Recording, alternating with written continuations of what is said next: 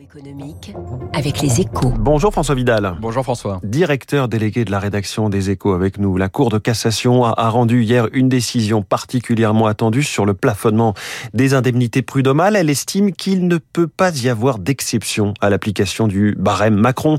Euh, il définit les, les dommages et intérêts à verser en cas de licenciement abusif. Une victoire judiciaire importante pour le président de la République, François.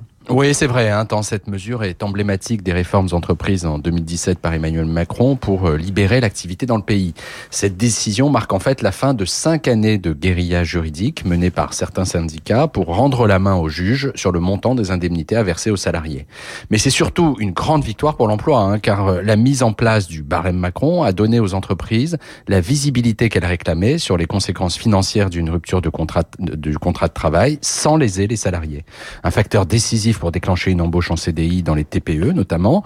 Et même s'il n'existe pas d'études montrant le lien entre la création de ce barème et l'amélioration du marché de l'emploi ces dernières années, on peut être sûr qu'elle y a contribué au même titre que les mmh. autres ordonnances travail de 2017. Mais alors quand même 5 ans pour obtenir une validation juridique complète du dispositif, c'est peut-être un petit peu long, non? Ouais, c'est effectivement très long. Et si le, le dénouement de ce feuilleton à rebondissement est plutôt heureux, sa durée souligne tout de même l'insécurité juridique dans laquelle vivent nos On peut faire le parallèle avec la réforme de l'ISF d'ailleurs, hein, décidée elle aussi en 2017 et que plusieurs candidats à la présidentielle voulaient remettre en cause lors de la campagne qui vient de s'achever.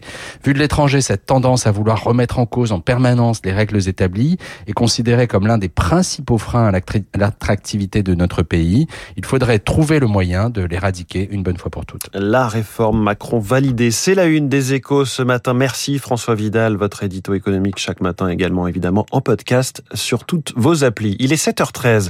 Des céréales et du pétrole à l'heure du petit déjeuner. Celui de Philippe Chalmin, spécialiste des matières premières. Mon invité